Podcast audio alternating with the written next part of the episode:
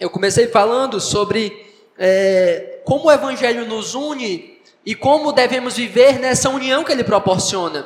E para isso eu, comece, eu comecei falando sobre o exemplo de Paulo e a igreja de Filipos. Porque a, no, no, início da carta, no capítulo 1, você percebe que a, a comunhão entre Paulo e aquela igreja, a união, essa parceria que eles tinham no Evangelho, era realmente um modelo de relacionamento cristão. Era realmente um modelo de amizade, um modelo de parceria, um modelo de comunhão, um modelo de pessoas que foram realmente unidas pelo Evangelho. Então eu trabalhei com o tema os parceiros que o Evangelho nos dá. E eu coloquei cinco características que determinam, que testificam se os nossos relacionamentos estão sendo guiados pelo Evangelho. E a gente foi até o versículo 6. Hoje eu pretendo ir até o versículo 7 e ainda nessa mesma pegada de olhar para o relacionamento de Paulo e da igreja de Filipos e perceber algumas marcas, perceber algumas características que nos falam sobre um relacionamento baseado no Evangelho. Seria hoje os parceiros que o Evangelho nos dá, parte 2, certo? Não vão ser tantos, tantas características, vão ser apenas duas, que eu vou expandir um pouco mais e, e aplicar para os irmãos, certo? A minha intenção é falar sobre as afeições e as orações na comunhão cristã. O que as afeições de Paulo pela igreja de Filipos nos ensinam sobre a maneira de nós expressarmos as nossas afeições, ou os nossos sentimentos, ou o nosso amor pelos nossos irmãos. E como a oração de Paulo por aqueles irmãos nos ensinam a orar uns pelos outros, a orar pelos nossos irmãos, pela nossa comunidade, certo? Dentro desse tema geral de é, viver de um modo digno do Evangelho, a gente vai comprimir para falar sobre a parceria, a união da igreja no Evangelho, e especificamente falando sobre as nossas afeições como cristãos e as nossas orações como cristãos, o que Paulo, o relacionamento de Paulo com a igreja de Filipos tem a nos dizer sobre isso, certo? Nossa meditação vai ser dos versículos de 7 a 11. 7 a 11, Filipenses 1, do 7 ao 11. Irmãos, encontraram? Amém? Vai dizer assim a palavra de Deus. Na verdade, meus irmãos, só só perdão, só um minuto. Vamos ler a partir do versículo 1, certo? A gente vai ler a partir do versículo 1 só para pegar o, o, a perícope inteira, o texto inteiro. Já que a gente expôs até o versículo 6, a gente vai ler todo, mas a gente vai trabalhar só do 7 ao 11. Mas para que faça mais sentido, vamos ler do 1 ao 11, tá bom? Acompanhe comigo desde o início a carta de Paulo aos Filipenses. Vai dizer assim: Paulo e Timóteo, servos de Cristo Jesus. A todos os santos em Cristo Jesus, inclusive bispos e diáconos que vivem em Filipos, graça e paz da parte de Deus, nosso Pai, e do Senhor Jesus Cristo. Dou graças ao meu Deus por tudo que recordo de vós, fazendo sempre com alegria súplicas por todos vós, em todas as minhas orações, pela vossa cooperação no Evangelho, desde o primeiro dia até agora Estou plenamente certo de que aquele que começou a boa obra em vós há de completá-la até ao dia de Cristo Jesus. Aliás, é justo que eu assim pense de todos vós, porque vos trago no coração, seja nas minhas algemas, seja na defesa e confirmação do Evangelho, pois todos sois participantes da graça comigo. Pois minha testemunha é Deus, da saudade que tenho de todos vós na terna misericórdia de Cristo Jesus. E também faço essa oração: que o vosso amor aumente mais e mais em pleno conhecimento e toda percepção, para provardes as coisas excelentes e seres sinceros e inculpáveis para o dia de Cristo, cheios do fruto de justiça, o qual é mediante Jesus Cristo, para glória e louvor de Deus. Vamos mais uma vez, mais uma vez orar, falar com nosso Deus. Senhor bendito, Tendo lido a tua palavra, nós viemos humildemente pedir que o Senhor nos ajude a compreendê-la nessa noite, ó Deus. Que o Senhor abençoe teu povo, dando graça para que os corações possam se abrir, ser sensíveis à tua palavra, que eles possam ouvir atentamente a tua voz e que os seus corações não se endureçam, ó Pai, perante a tua palavra. Ajuda-me com ousadia, com discernimento, com paciência, Pai, para ministrar fielmente a tua escritura. esteja conosco, abençoa-nos ricamente, pois dependemos de Ti e sem Ti nada podemos fazer. Em nome de Jesus. Amém. Como eu tenho descrito, e para mim é um dos principais, é um dos principais assuntos de Filipenses, e para mim especialmente é uma das coisas mais marcantes em Filipenses, em Filipenses, esse relacionamento tão íntimo de Paulo com essa igreja. Porque normalmente não é não é assim que acontece com algumas igrejas. A gente lê algumas cartas de Paulo e a gente chega a ficar angustiado pela tensão que é na carta por causa do mau relacionamento entre Paulo e a igreja, como a carta de 1 e 2 Coríntios. A gente vê que é, é difícil ler algumas partes porque a gente vê que há uma resistência muito forte da igreja, há uma tensão no ar muito forte. Ou a carta dos Gálatas, que ao mesmo tempo em que é uma carta muito amorosa, é uma carta muito dura porque aqueles irmãos haviam estavam fugindo totalmente dos ensinos de Paulo. Em Filipenses a gente já não, não vê tanto isso. A gente não vê desvios doutrinários sérios, a gente não vê desobediência, rebeldia contra Paulo. O tom é quase sempre muito amável. O tom é quase sempre muito apaixonado, muito de pessoas muito queridas, com quem há um bom relacionamento. E eu quero começar falando sobre isso sobre a importância das afeições, dos sentimentos, das emoções, do amor no relacionamento cristão. É, o que Paulo escreve a essa igreja me traz três, três verdades preciosas sobre as, a importância das nossas afeições nos nossos relacionamentos, ou seja, ou três características que devem é, marcar as afeições cristãs.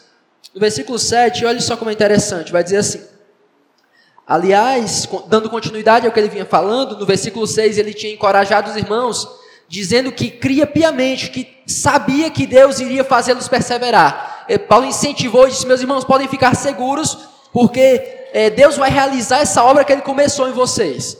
No versículo 7 ele continua: Aliás, é justo que eu assim pense de todos vós, porque vos trago no coração, seja nas minhas algemas, seja na defesa e confirmação do Evangelho, pois todos sois participantes da graça comigo.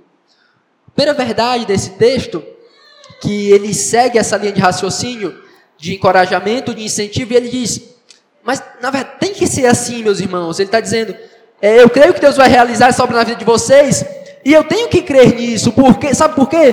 Porque eu tenho vocês no meu coração. Vocês estão sempre comigo, vocês permanecem comigo, independente de toda e qualquer situação. É normal que eu creia, que eu saiba que Deus vai fazer vocês perseverar, que Deus vai sustentar vocês, porque vocês estão sempre comigo no meu coração. E é interessante as situações em que ele coloca, ele diz: seja nas minhas algemas, seja na defesa e confirmação do Evangelho. E é aqui a primeira marca que eu quero deixar. As afeições cristãs são afeições que permanecem. Por que eu estou declarando isso? Porque é, o que Paulo está dizendo é que o amor que ele tinha por aquela igreja, o fato deles permanecerem no coração de Paulo, é, independe, ou seja, não está preso a circunstâncias. Paulo diz: Olha, vocês permanecem comigo no meu coração. Eu amo vocês, independente se eu esteja preso, independente se eu esteja perante um tribunal, independente se eu esteja pregando o evangelho em outro lugar. O amor que eu tenho por vocês permanece. Ele não está sujeito a mudança de emoções, ele não está sujeito a mudança de circunstâncias. O amor que Deus me fez ter por vocês vai permanecer, independente do que aconteça. Vocês estão no meu coração, não importa por onde eu vá. E a primeira lição é essa, que o amor, a afeição cristã, ela permanece independente das circunstâncias. A afeição cristã, a afeição de pessoas que foram unidas no Evangelho, a afeição que tem que haver entre eu, você e todos aqui, é uma afeição permanente. É uma afeição, é um amor que não pode ser restringido pelas circunstâncias. É, uma, é um amor que não pode ser oscilante de tal maneira que um dia eu te amo e no outro eu te odeio. O amor de Paulo por aquela igreja havia sido provado de várias maneiras, ele havia enfrentado muitas dificuldades, ele havia enfrentado muitas situações, ele havia enfrentado muitas provações, e normalmente, nos momentos de provações, nós nos fechamos e tentamos e não queremos mais amar ninguém, e não queremos mais ter afeto por ninguém, e não queremos mais valorizar ninguém. Paulo não. Paulo, diante da prisão, dos julgamentos, do sofrimento, da perseguição, sempre manteve aqueles irmãos no seu coração.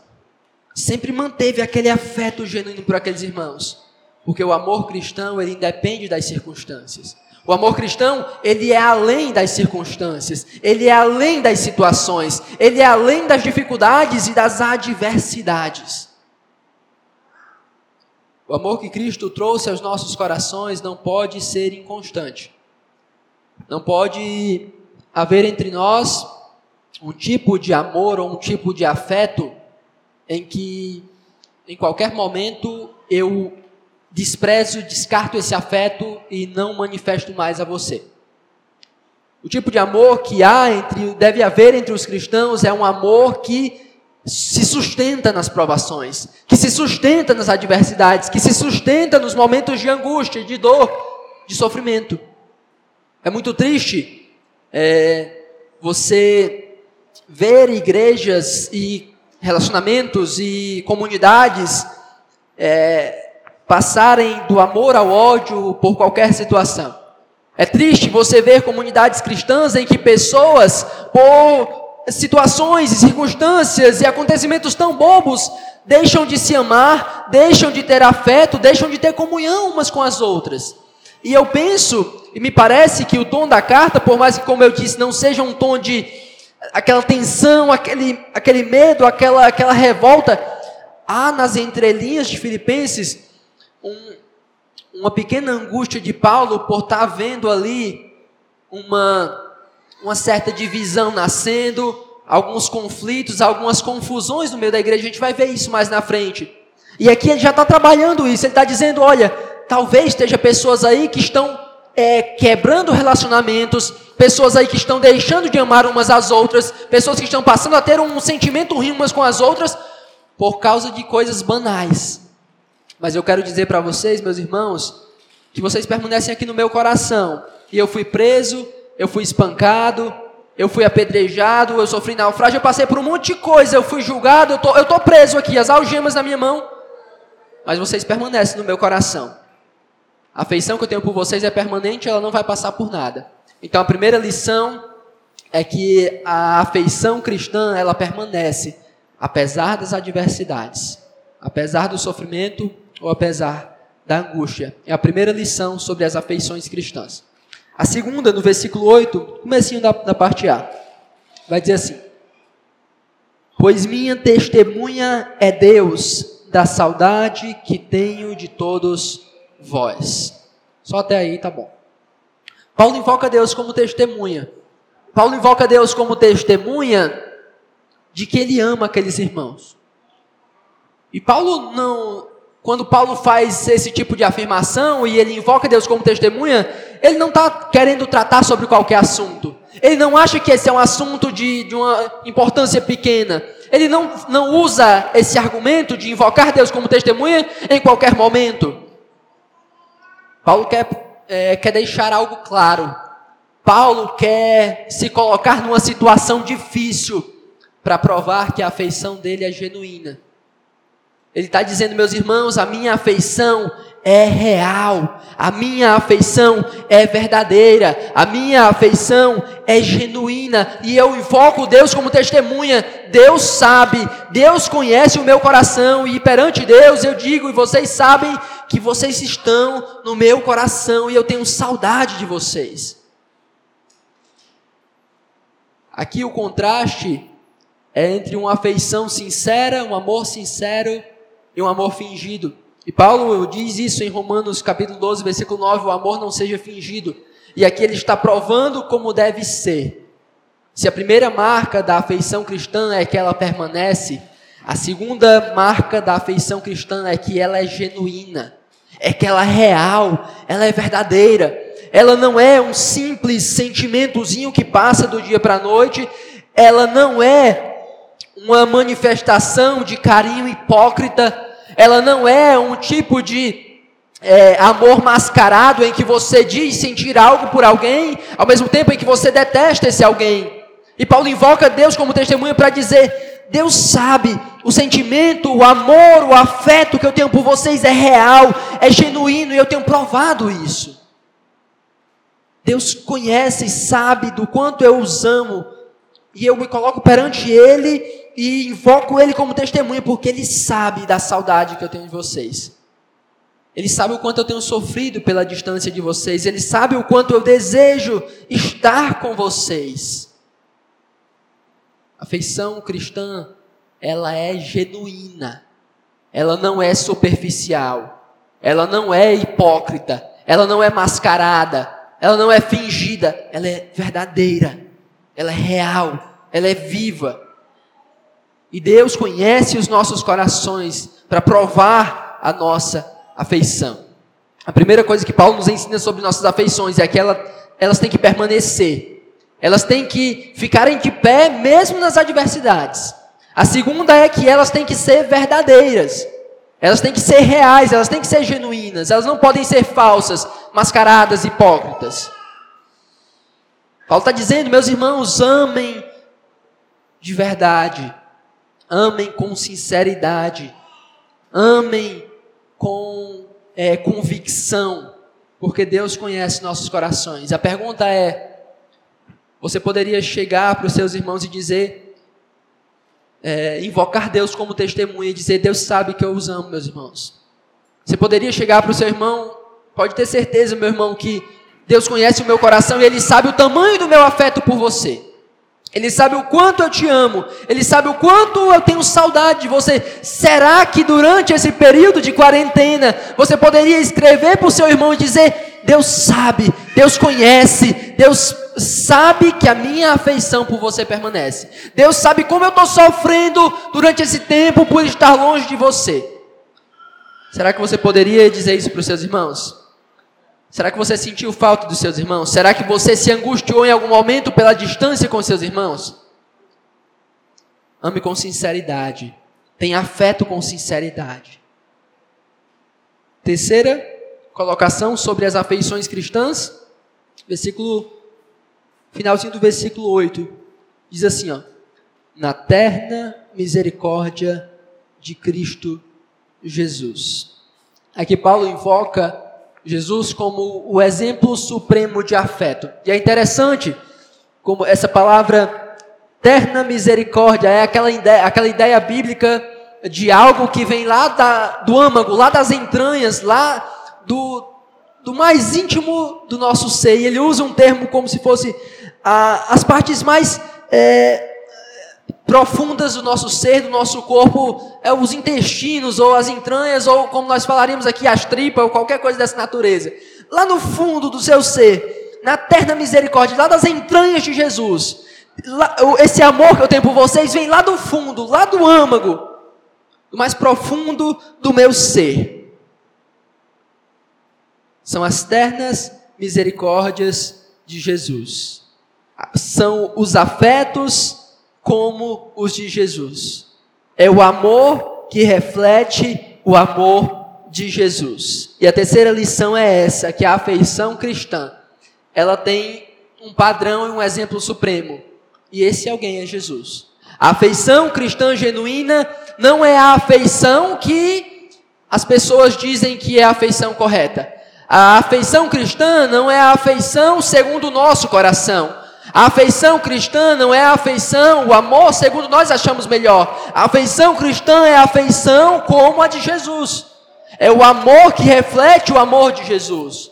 É o sacrifício, é a entrega, é o sentimento como o de Jesus. Se nós quisermos amar apenas do nosso jeito, a gente vai tendo, acabar tendo um, um amor carnal e superficial. Mas as nossas afeições só são genuínas quando elas refletem as afeições de Jesus. Quando elas, refletem o amor de Jesus. Elas refletem os sentimentos expressos nas palavras e nos atos de Jesus. Então, olha o modelo que Paulo constrói sobre afeições cristã, cristãs. Nós temos que nos amar. E o amor cristão, e o amor que ele tinha pelos filipenses, e o amor que deve nos guiar, ele é marcado por uma afeição permanente, por uma afeição genuína, real, e por uma afeição que reflete as afeições de Jesus. É o que Paulo está dizendo, olha, a minha afeição por vocês ela é permanente durante todas as adversidades. Ela é genuína porque eu invoco Deus como testemunha. Ele é prova viva de que eu os amo. E as minhas afeições são como as afeições de Jesus. E aqui é interessante para me fazer, essa é a primeira parte da, sobre as afeições. E para me fazer aqui é, a ponte para o nosso próximo assunto, que são as orações, eu quero destacar uma coisa interessante. A gente normalmente no nosso nosso contexto, a gente usa algumas frases que são muito interessantes. Né? Normalmente a gente diz que quando alguém ama realmente, quando alguém realmente tem interesse nas outras pessoas, ela cuida. Quem ama, cuida, nós dizemos. E isso é verdade. Quem ama, cuida. Quem ama, se interessa. Quem ama, protege. Quem ama, faz várias coisas. Mas, biblicamente, ainda, uma das provas maiores de amor, eu falei sobre isso semana passada, são as orações.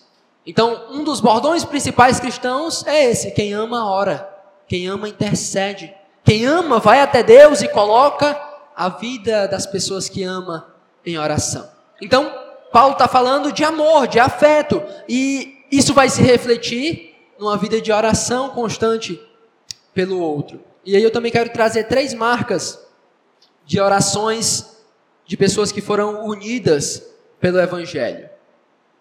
No versículo 9, a gente vai encontrar a primeira. A gente viu três marcas que caracterizam as afeições cristã, cristãs. A gente vai ver três marcas que caracterizam as orações cristãs. Vai dizer assim: E também faço essa oração, que o vosso amor aumente mais e mais em pleno conhecimento e toda percepção. O que Paulo nos ensina nessa, nesses pequenos versículos que a gente vai ver, do 9 ao 11, sobre oração, são coisas que devem ser priorizadas na oração. São aquelas coisas que realmente importam, que realmente valem a pena orar, que realmente têm valor real. Que realmente são coisas pelas quais nós temos que orar e priorizar. E a primeira coisa que ele nos ensina a priorizar nesse versículo 9 é o amor e o conhecimento. Ele diz: A minha oração por vocês, meus irmãos, é essa que o amor de vocês aumente mais e mais. Ele está dizendo: olha, o que eu me importo, o que eu quero que aconteça com vocês, o que eu desejo realmente que aconteça com vocês é que vocês amem mais e mais, que o amor de vocês cresça mais e mais. A gente não precisa discutir nesse texto se ele está falando de amar ao próximo ou de amar a Deus, é difícil desligar essas duas coisas. Como diz o Lawson, o, o Steven Lawson, o amor a Deus sempre vai reverberar ou sempre vai refletir no amor às outras pessoas. É impossível, João diz, você amar a Deus e não amar as outras pessoas. Então a gente olha para o texto e entende que Deus está que Paulo está falando de um amor que é direcionado a Deus e que também é direcionado às outras pessoas. E Paulo ora, meus irmãos, eu quero que esse amor de vocês cresça. Eu quero que esse amor de vocês progrida. Eu quero que esse amor de vocês aumente em todo conhecimento e toda percepção.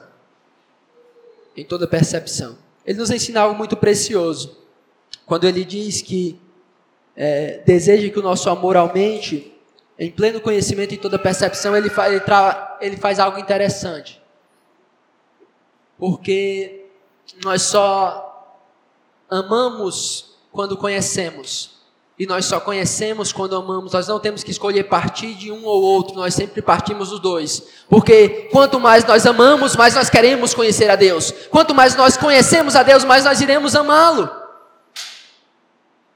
Então, a oração de Paulo, que ele prioriza o que ele está dizendo, isso é importante, isso é crucial, isso é relevante. Eu quero que vocês amem mais e mais, eu quero que vocês conheçam mais e mais a Deus. O que eu quero que você perceba aqui é o que você deve priorizar em suas orações pelos seus irmãos. Eu sei que nossos irmãos fazem alguns pedidos e a gente tem que orar pelos pedidos específicos dos nossos irmãos, é claro. Irmão pede pela família, irmão pede por várias coisas, a gente tem que orar. Nada de errado com isso. Mas você deve priorizar na oração pelos seus irmãos que o amor deles aumente mais e mais.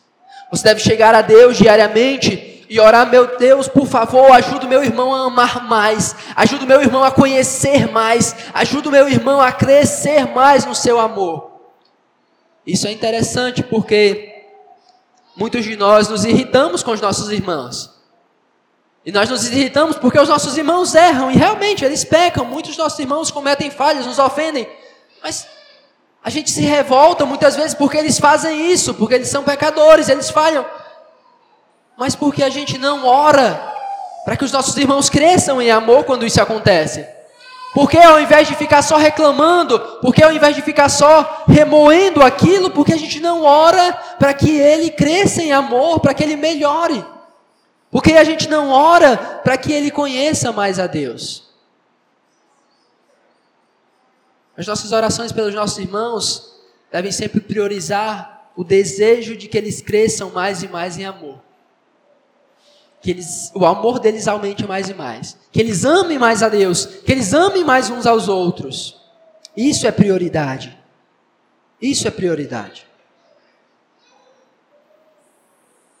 A segunda coisa que deve ser priorizada em nossas orações, versículo 10 e o começo do 11, vai dizer assim: Para aprovardes as coisas excelentes e serdes sinceros e inculpáveis para o dia de Cristo, cheios do fruto de justiça.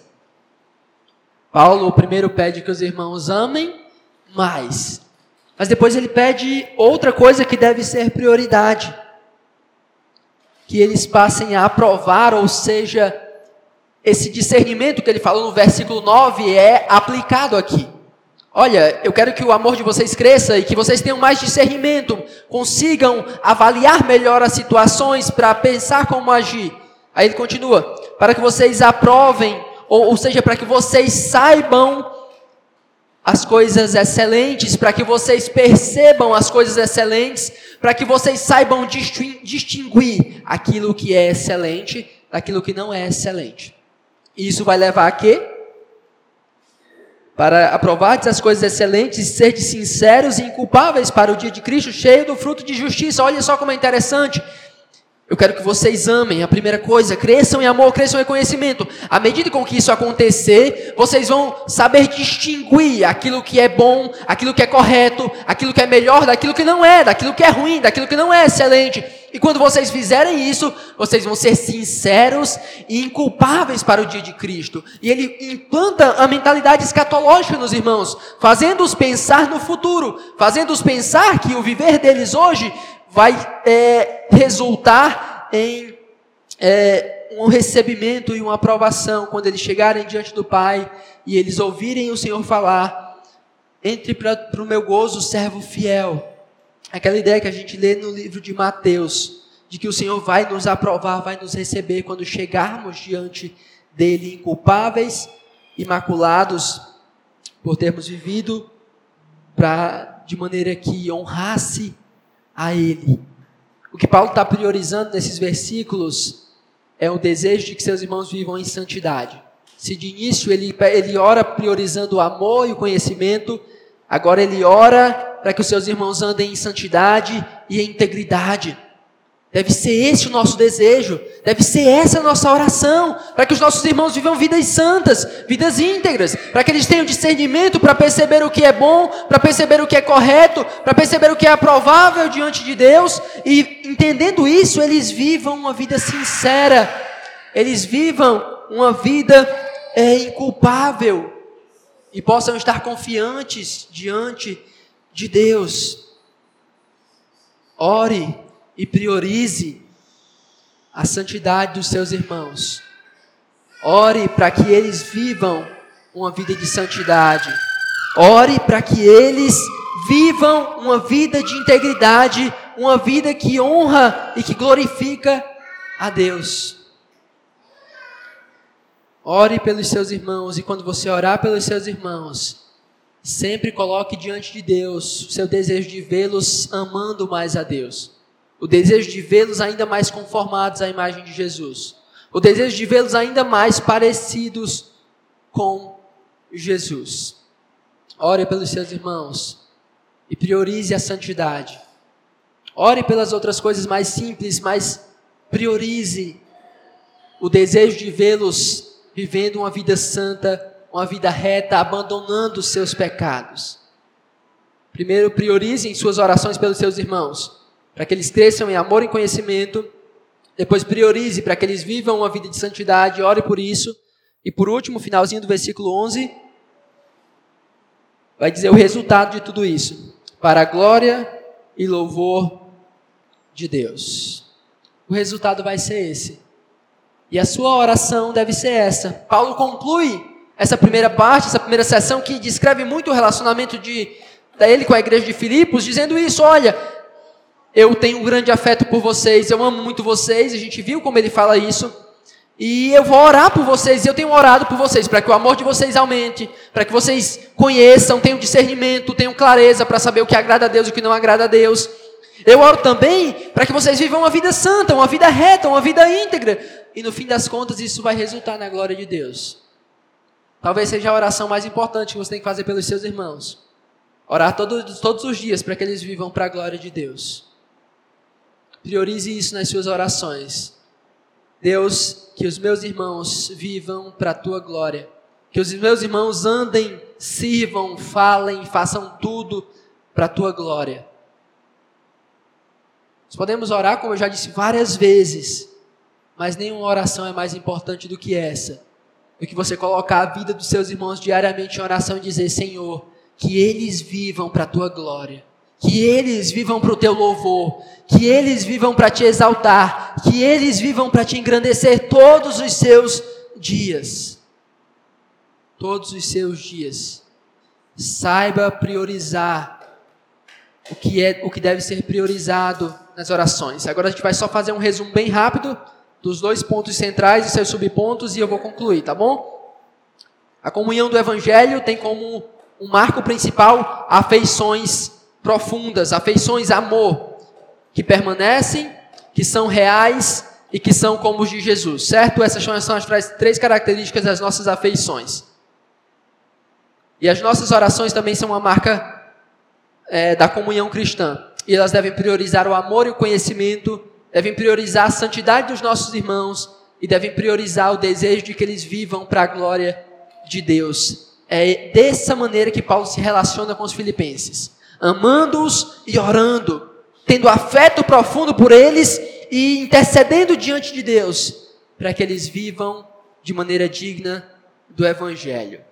A comunhão cristã para ser mantida, tem que ser mantida assim, por esses dois pilares: afeto e oração, amor e intercessão. Não há relacionamento cristão sem essas duas coisas, não há. Não há comunhão cristã, não há comunidade, não há igreja, não há grupo cristão sem isso, não há como viver a fé cristã sem isso.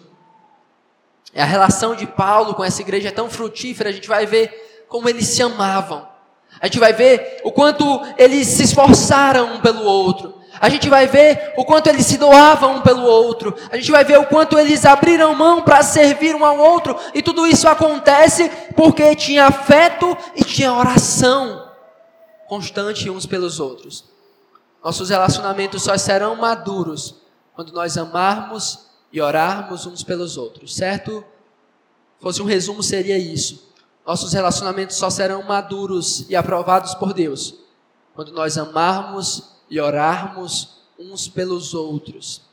Insensibilidade, indiferença, desprezo e hipocrisia são o contrário, o exato oposto do que Deus deseja ver no meio do seu povo.